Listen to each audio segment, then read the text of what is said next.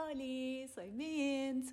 Y bueno, eh, vamos a empezar con el segundo episodio de esta secuencia de encuentros entre elementos. Así que estamos acá con Gonzo. Buenas oyentes. Así que él va a representar el elemento tierra. Así que bueno, tierra meets agua. Bueno, vamos con las preguntas. ¿Qué dice la primera? Ok, ¿sos obsesivo, obsesive, obsesiva? ¿En qué sentido? ¿Qué dirías? Diría que en el que sí, de una forma un poco extraña. O sea, suelo ser bastante desprolijo y caótico y la mayoría de las cosas no me importan. Pero sí creo que tengo un tema con el control. Con saber a dónde voy, qué va a pasar, quiénes van a estar con el tema de estar a cargo de, la situación y que sucedan cosas, pero de alguna manera yo permitiéndolas. Claro, o sea, o estar en conocimiento, digamos, de qué es lo que puede llegar a ocurrir, digamos. Claro, antes de ir a un lugar, por ejemplo, me informo mucho cómo es, busco fotos, miro, miro en Instagram a ver cómo, o sea, investigo mucho a dónde voy, por ejemplo. Creo que eso es algo bastante obsesivo? Mm, por mi parte, igual yo tengo un montón de cosas así medio obsesivas, pero no sé si tienen que ver con mi sensibilidad, que sería tipo aquello que, digamos, quiero representar con el elemento agua, pero bueno, tengo muchos talks en lo personal, digamos, o sea, suelo triple chequear si me estoy olvidando cosas en un lugar, tipo, tengo que trabajarlo con mi terapeuta. Next question. Next question. O sea, lo que sale, sale. Tipo. A ver, ¿qué es la sexualidad para vos? Bueno, ya tenés para, para hablar. Y para mí es un, lenguaje. Guau, la mierda. Es una forma de, comunicar cosas y de decirlas. Eh, eso. Eh, yo dependiendo. Podrías reprofundizar en eso. Para que digo mi pequeña perspectiva y ahí profundizamos. Yo depende del mood, pero desde mi lugar más agüita, digamos, es como un punto de apertura total, digamos, para con otra persona y un espacio de, potencialmente de cariño o de nada, de, de eso, de, compartir algo súper profundo, digamos, con, con una persona. Y por otra parte, eso me parece como que tiene una cuota de autoconocimiento, sobre todo si te abrís, digamos, a, a cosas que nunca hiciste antes. Este, entonces eso, lo veo como una autoexploración, digamos, de, lo veo como más eh, eso, como comunicación con leotre o con un mismo, digamos. Bien, eh, para mí creo que cada vez siento menos o sea, la, la intimidad del acto sexual. Ok. O sea, a veces interpreto o, percibo que es más íntimo, eh, no sé, tener una charla con alguien o un amigo, por ejemplo, y, y que te cuente algo muy doloroso que atravesó, o yo abrirle sobre una etapa quizás oscura de mi vida o algo que me avergüenza que hice, o, o una versión mía que, que no quiero a la cual no quiero volver, por ejemplo. Mm. Y siento que esos momentos que no tienen o nada. Quizás alguna, o, quizás alguna versión tuya que no necesariamente sea negativa, sino que te sorprendió alguna vez, tipo que de repente, che, esta tipo una ocasión en la que conecté con esto y nunca más me pasó. sí, siento que a veces tener esa, esa instancia de vulnerabilidad y abrirte a alguien, como que esa es la verdadera intimidad. Y a veces me pregunto, digo, eh, estar desnudo, por ejemplo, con alguien, digo, quizás yo ya me desnudé con esa persona al contarle algo, o que me da miedo, que me da vergüenza, o lo que sea. Y el acto sexual es más una consecuencia de esa intimidad espiritual y ahora la trasladamos a la física. Mm. ¿No? De, bueno, estamos en una habitación y, y vamos a interactuar físicamente. Mm. Pero no sé, me, me parece que eso, que cada vez la, la, sexualidad, al menos como yo la entiendo, es más una consecuencia de un vínculo que se estableció antes. Y, y solo eso después se traslada a lo físico. Pero creo que es lo último de la cadena. Primero conecté a un nivel espiritual o emocional eh, en instancias anteriores. Ok. Eh, a mí me pasa un poco eso, viste, tipo lo opuesto, tipo, o sea, lo que venía diciendo antes, tipo de, de que lo siento como una vulnerabilidad, como algo que comparto con una persona que de repente, o sea, si sucede una vez con alguien, listo, fantástico, no pasa nada pero si se vuelve algo, digamos, como más frecuente, empieza a, tocar mi lado vulnerable y empiezo a sentir que es como que estoy compartiendo algo que normalmente no comparto con otra gente. Y, ya ahí me abro a mi lado más sensible y vulnerable y se va todo al pingo. Así que básicamente eso. Claro. Sí, sí, sí, sí. Como que lo vivo de una manera más naive, digamos. Creo que vamos teniendo distintas formas de, vivir la sexualidad, creo que es por etapas. Sí, a medida que vamos creciendo es distinto. Versiones anteriores mías vivían la sexualidad de una manera distinta, ahora la vivo de esta manera y seguramente en el futuro la esté viviendo de, otra. Sí, o sea, eso es cierto, o sea, onda, yo, a mí me ha pasado, digamos, de vivir la onda party hard, ¿viste? y, bueno, que todo me chupe un huevo, pero, pero bueno, nada, hoy en día estoy más en esa postura. Next. Next.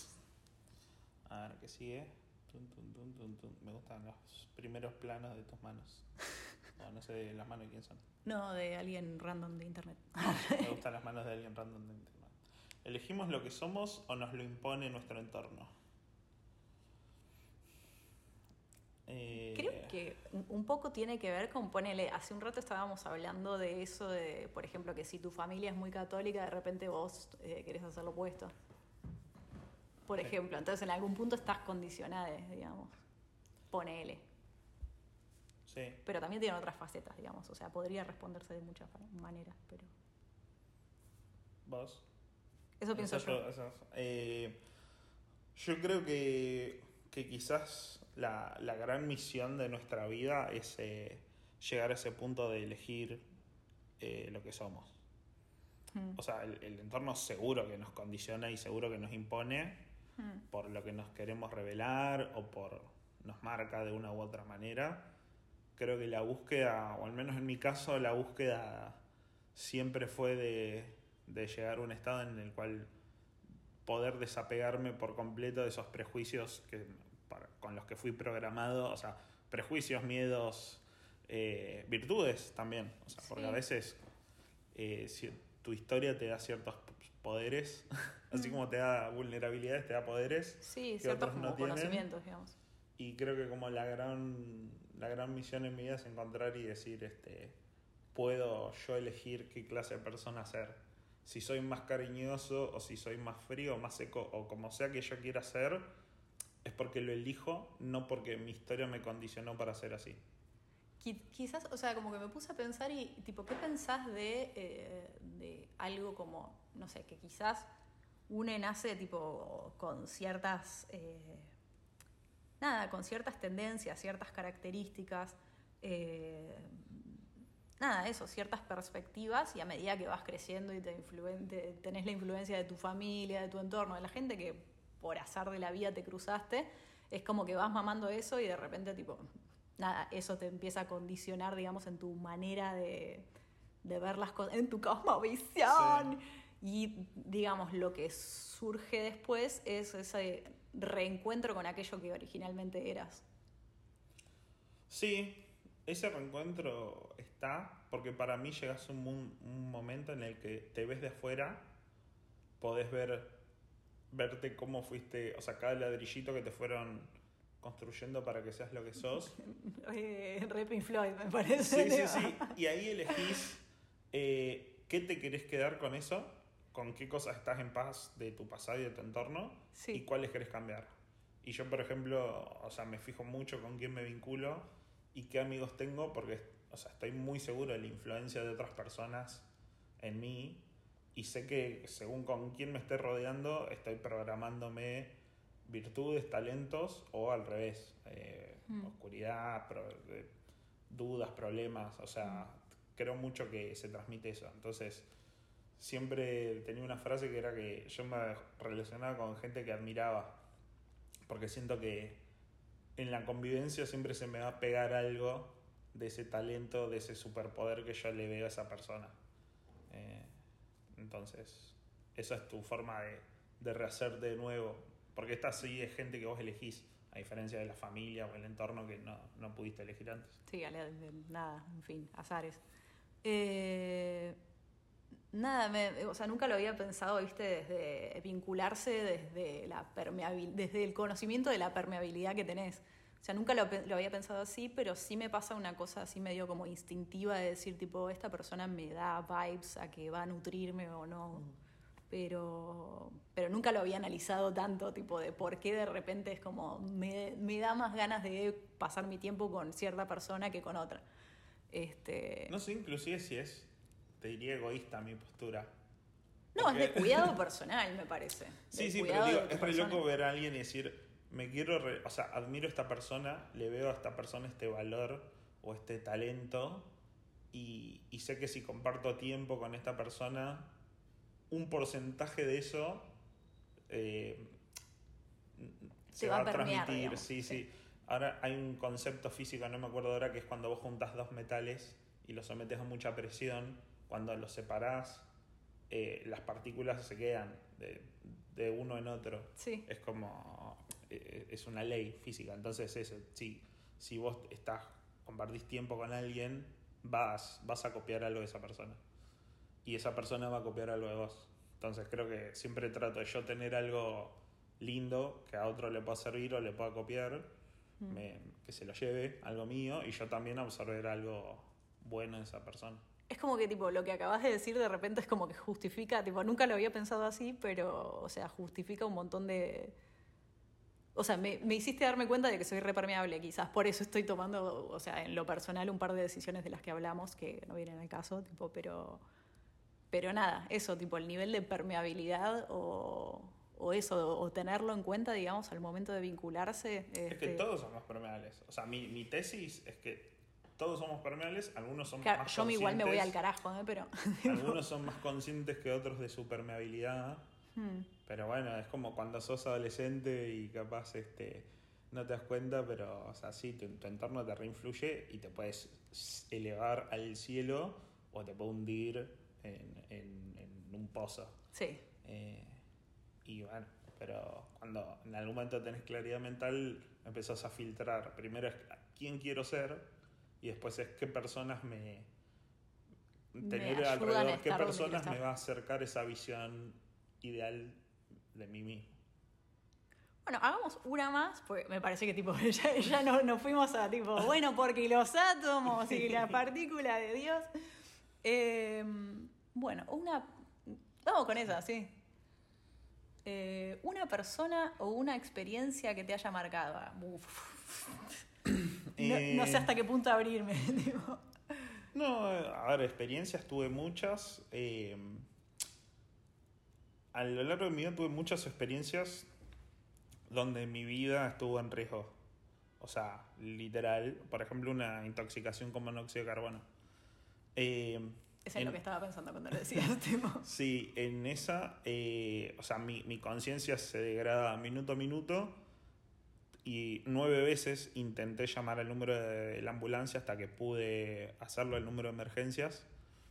Y en ese momento, o sea, tener la frialdad para concentrarme solo en esa tarea hizo la diferencia en, en la que mi novia de ese entonces y yo, que éramos los intoxicados, nos salvemos y sobrevivamos. Eh, Así que ahí como descubrí eh, algo que siempre mi entorno me decía que capaz yo era como muy frío o, muy analítico y creo que en esa situación... Por eso lo elegí como tierra. si, si por toda la historia de mi vida, cosas malas que me pasaron, que me hicieron adoptar la filosofía de no importa nada que, que no sea real, tipo concentrarse en el aquí y ahora, Tipo, si no hubiera tenido todo eso, creo que en ese momento no hubiera tenido esa, esa frialdad de decir, mi tarea ahora es pedir una ambulancia y dar la dirección. Eh, entonces como que estuve muy en paz ahí con, con ese momento, con toda mi historia personal. Mm. A mí, tipo, o sea, no sé si no responde la pregunta en absoluto, pero tipo conectado a lo que dijiste, me pasa esto de decir, por ejemplo, en situaciones de emergencia sí me agarra esa cosa de tipo, bueno, por ejemplo, no sé, imagínate que de repente, no sé, em, algo se prende fuego, ponele. Yo en ese momento me pongo en frío de decir, tipo, no voy a entrar en pánico porque, tipo, voy a hacer giladas y esto va a ser peor. Entonces, como en frío, digo, bueno, ¿qué podría hacer para que esto se apague? Bueno, voy al agua, tipo, ah, trato de hacer las cosas con calma y solucionar las cosas. Pero en frío, es como que no entro en pánico para nada. Es como sé que la voy a cagar más si entro en pánico. Entonces, es como que tengo la capacidad de, bueno, en este momento es como, tipo, ya está. Razonamiento lógico de qué es lo que podría hacer para detener esta situación y eso, como que entro en mood tipo, no sé, cirujano. Tipo, como. Es, un, modo de supervivencia. Sí. Eh, y yo, o sea, creo que soy un especialista en eso. Y justamente el hallazgo que tuve en terapia era de decir, ya no necesitas estar en modo supervivencia. O sea, porque estar en modo supervivencia implica esquipear toda tu, la emocionalidad, porque las emociones no sirven para resolver o sea, justamente son un obstáculo. Pero ¿qué pasa? Vos después tenés que procesar las cosas en algún momento emocionalmente. Eh, como que para algo están. Claro, pero por eso, la gente que no lo hace, por ejemplo, como yo, que es como hacemos un culto a lo, a lo pragmático y a lo resolutivo, después adentro se empieza a transformar en un problema no, no exteriorizar esas cosas. Eh, entonces, bueno, es la contracara. Siempre de un lado es una virtud y una virtud siempre implica un defecto. Es como lo que es, lo que es tu fuerte de una forma es tu debilidad en otra. Bueno, a ver, una persona o experiencia que te haya marcado. Y eh, sorpresivamente, eh, creo que voy a decir mi vieja. Porque es como que me marcó de una manera traumática y negativa en un montón de sentidos. Pero también un poco como lo que veníamos charlando antes, este, igual, ojo, tiene, tiene un montón de virtudes mi vieja también, pero tipo, o sea, no quiero pegarle en puros palos, pero tiene muchas cosas con las cuales no estoy de acuerdo. Pero justamente por ese contraste en algún punto, que es un poco lo que decías y un poco lo que veníamos charlando antes, este, debimos haber empezado a grabar cuando estábamos hablando de eso, tipo, pero bueno, tipo un poco por contraste, digamos, hay un montón de cosas que ella hace o que de repente eh, son un, pilar en su vida o un norte en su vida que de repente hacen que yo por contraste decida elegir otros nortes, digamos, completamente opuestos este, o explorar otros caminos completamente opuestos, porque es como que durante todo el tiempo que conviví con ella, ya, como que ya conozco más o menos cuál es su norte, entonces es como quiero explorar lo opuesto o algo completamente distinto. Bueno, y eso fue preguntas de tipo con tierra y agua para Nintendo 64 y espero que les haya gustado. Chao. Saludos terrosos. bueno, besitos.